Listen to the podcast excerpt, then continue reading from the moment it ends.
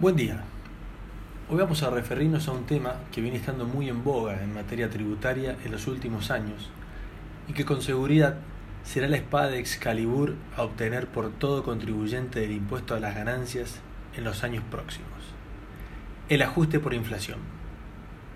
Para tratar el tema, lo más acertado parece comentar un fallo dictado en febrero del corriente año 2020 en la causa Bodegas Esmeralda SA con AFIP sobre acción meramente declarativa de inconstitucionalidad dictado por la Cámara Federal de Apelaciones de Córdoba el 14 de febrero del 2020. El mecanismo de ajuste por inflación en países de alta inflación y sostenida inflación como el de la República Argentina no solo debe ser justo, sino además aplicado con timing, para que se produzca el efecto deseado, que no es otro que tributar con justicia, o sea, de acuerdo a la capacidad contributiva de cada contribuyente. Es por eso que en casos como este, Couture decía que en derecho el tiempo más que oro es justicia. Por otro lado, y siguiendo con las citas, tenemos al doctor Quevedo Mendoza, jurista de la provincia que lleva su mismo nombre, Mendoza, que tiene dicho en este sentido que entre el juez requerido para resolver un conflicto de derecho y los hechos, cuyo conocimiento es indispensable para constituir una decisión justa, alejados todo lo posible uno del otro por imperativo constitucional, el único puente que la ley procesal tiende es la prueba, camino ineludible que debe recorrer aquel para arribar al conocimiento de tales hechos. Por lo que concluyo que negar la posibilidad de probar un hecho destruiría aquel puente existente entre la ley y el juez para conocer la realidad de los hechos, transformando a los jueces en meros ejecutores de normas, simplificando la ciencia del derecho a un mero hecho mecánico y convirtiendo así al juez en una ciencia exacta. Algo similar planteaba irónicamente el literato italiano Giovanni Papini a comienzos del año 1900 en su extraordinaria novela Gog, Allí, Gog, el personaje principal de la obra, cuando se entrevista con su abogado defensor, asiste una crítica al sistema legal heredado del derecho romano, diciendo, si un juez penetra en el fondo de las cosas y en los procesos modernos larguísimos no puede pasar de otro modo, termina por darse cuenta de que el acusado no podía menos de realizar lo que ha realizado, dado el temperamento, las ideas, las necesidades, las pasiones, la presión fiscal, agrego yo, y todo lo demás. Si nos fundamos en la psicología, todo culpable debería ser absuelto. Si nos preocupamos de la defensa de la sociedad, todo culpable debería ser eliminado para siempre. Y sigue.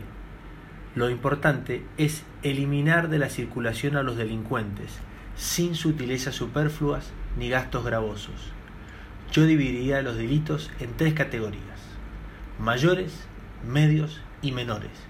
Y a cada categoría asignaría una pena única.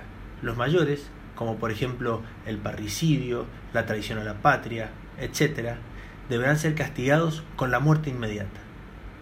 Los medios, heridas, hurtos, estafas y análogos, con la deportación perpetua. Los menores, rapiñas, difamaciones, con la confiscación de la propiedad o una gran multa. De esta manera quedarían abolidos los tribunales y los jueces, las cancillerías y los jurados, y los procedimientos, las prisiones con todos sus directores y carceleros, y la sociedad estaría protegida lo mismo, con inmensa economía de tiempo y de dinero. Esto decía el abogado de Gog a Gog. Pero esta economía de tiempo y de dinero que propicia el letrado en primera instancia seductora, no puede nunca sostenerse en detrimento de los derechos más elementales que tienen los contribuyentes, los que, en el caso de ajuste por inflación, se traduce en el derecho a la prueba o el derecho de defensa, que tiene todo contribuyente de demostrar la confiscatoriedad e injusticia de un tributo en el caso concreto, tal como sucedió en el caso Bodegas Esmeralda. Entonces, paso a comentar el fallo. Sinopsis. A través del fallo se habilitan tres cuestiones fundamentales. Primero, la aplicación del mecanismo de ajuste por inflación. Segundo, tomar como parámetro el índice de precios al consumidor nivel general sin deferimiento alguno. Y tercero, la aplicación de la doctrina sentada en el fallo Candy por la Corte Suprema de la Justicia de la Nación respecto a la confiscatoriedad. Entonces, ¿qué dice el fallo? ¿Qué es lo más trascendente que tenemos en este fallo?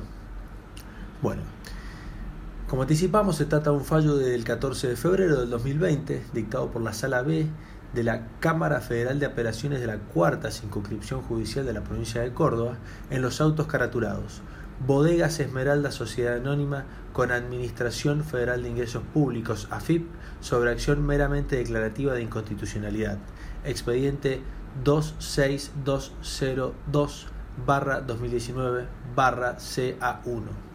Allí se falló a favor de Bodegas Esmeraldas, confirmando de esta manera la medida cautelar dictada en contra del Fisco Nacional por el Tribunal de Origen, que tenía por finalidad suspender la aplicación de la ley que obliga el diferimiento de ajuste por inflación en tres años y que actualmente fue fijado en seis años de conformidad con el artículo 27 de la ley 27541, ley de solidaridad, de los balances para la liquidación del impuesto a las ganancias. ¿Esto que implica? Que se puede diferir el ajuste por inflación, o mejor dicho, se debe diferir el ajuste por inflación en seis periodos fiscales actualmente. Al momento de la interposición de, este, de esta demanda, el plazo era tres periodos fiscales. Ahora bien, sostuvo el tribunal, para fallar así, que a raíz de esta norma se verifican tasas confiscatorias en el gravamen y que tal confiscación, confiscación perdón, estaría preliminarmente probada por Bodegas Esmeralda.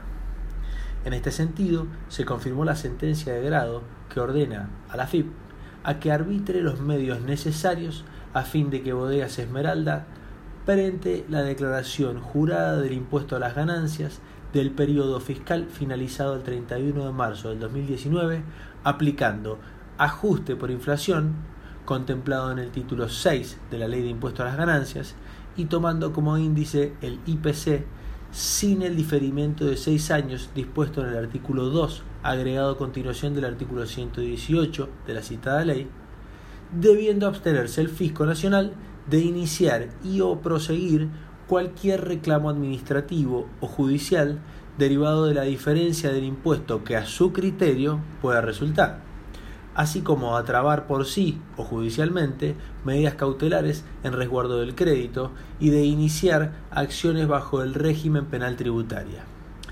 Esto último es una aclaración que parece ociosa, ya que la AFIP por sí no está habilitada legalmente a trabar embargos, aun cuando haya quien dice que lo hace, según el criterio sentado en el cuestionado fallo de Corte Nacional caratulado Fisco Nacional AFIP con Intercorp del 15 de junio del 2010. Algunos fallos, ah, perdón, algunos comentarios respecto del fallo. Si bien el fallo comentado es de suma trascendencia, y aun cuando la disputa pueda seguir adelante por tratarse de una sentencia apelable, ya que emana de una Cámara Federal que seguramente AFIP va a recurrir ante la Corte Suprema de Justicia de la Nación, esto para el caso de que la Corte habilite la vía, ya que al tratarse de una sentencia interlocutoria no existe definitividad y eso habilitaría al Tribunal Superior a no abrir la instancia extraordinaria. Pero igualmente debemos tener presente que actualmente se modificaron las normas del diferimiento. Y como adelantamos anteriormente, el mismo ya no se puede hacer en tres años, sino en seis, o sea, en mayor perjuicio a los contribuyentes, ya que la inflación va increciendo. Por su parte, el Fisco Nacional arguyó en su apelación ante la Cámara que con la sentencia de primera instancia favorable a Bodegas Esmeralda se encuentra comprometido el interés público, ya que el mismo importa la normal percepción de las rentas públicas, considerando un evidente impacto fiscal en las mismas. Pero los camaristas, por unanimidad, rechazaron esta afirmación. Consideraron que para el dictado de una cautelar basta la pericia contable presentada por Bodegas Esmeralda sin que en esa instancia sea necesaria todavía una pericia judicial, la que servirá, llegado el caso, para determinar o no la procedencia final de la acción, pero no la medida cautelar.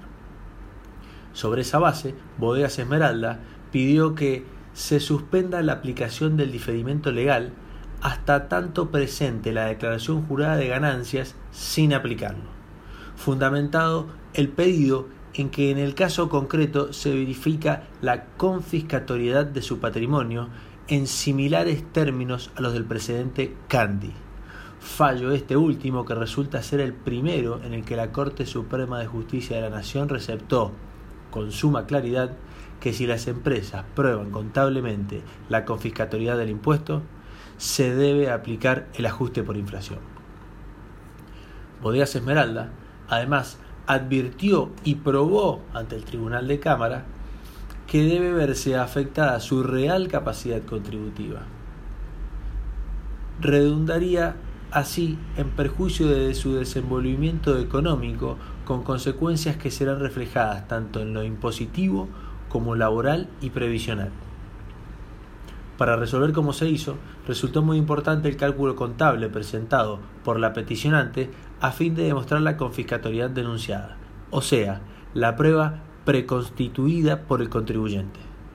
Dicho informe de contador público sostuvo preliminar y claramente que en el caso concreto, para el ejercicio fiscal 2019, se aplicaría a la contribuyente Bodegas Esmeralda una alícuota del impuesto a las ganancias del 60,25% y el 45,74% de la utilidad contable ajustada por inflación, en lugar de la alícuota legalmente prevista del 30%, demostrando a través de dicho informe la desproporción entre la liquidación de la ganancia neta sujeta a tributo realizada sin el ajuste por inflación y el importe que resulta de aplicar a este fin dicho mecanismo.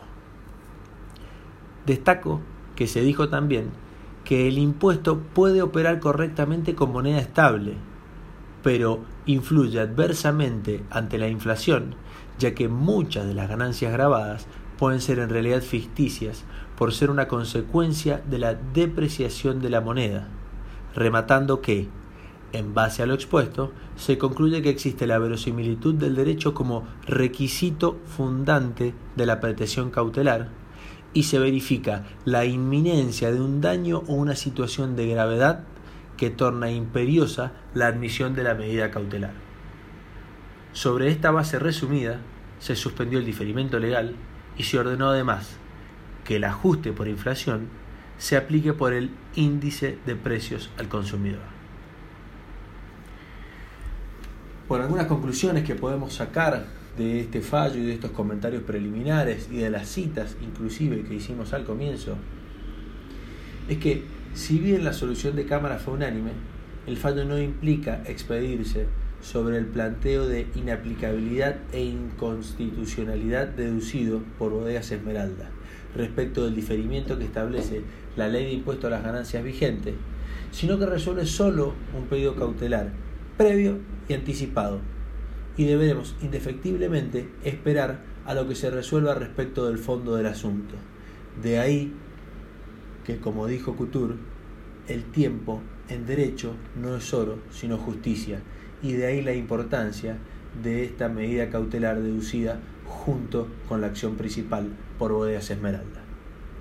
Sin dudas, resulta un avance incuestionable en protección de los derechos de los contribuyentes y en demostración de la inequidad y perversidad de nuestro sistema tributario, el que está alejado de la realidad económica y financiera del país e inclusive está alejado del resto de la legislación vigente, la legislación laboral, previsional, concursal y de toda la legislación de emergencia que se viene dictando no solamente ahora en tiempos de pandemia, sino desde hace muchos años atrás. Igualmente, debo advertir, no podemos dejar de tener presente que siempre debemos estar al caso concreto y esta decisión judicial que hoy comentamos no se aplicará directa y linealmente a todos los contribuyentes. Bodegas Esmeralda accionó y demostró la confiscatoriedad en el caso concreto y en forma previa. Gracias a ello, obtuvo una medida cautelar. Todavía resta que se expida la Corte Nacional. Recién ahí sabremos dónde estaremos parados en lo que a esta nueva etapa de confiscatoriedad constante y ajuste por inflación injusta que hoy transitamos se refiere. Espero que el fallo comentado y las citas efectuadas hayan sido de utilidad y estaremos siguiendo de muy cerca la evolución de este fallo. Muchas gracias.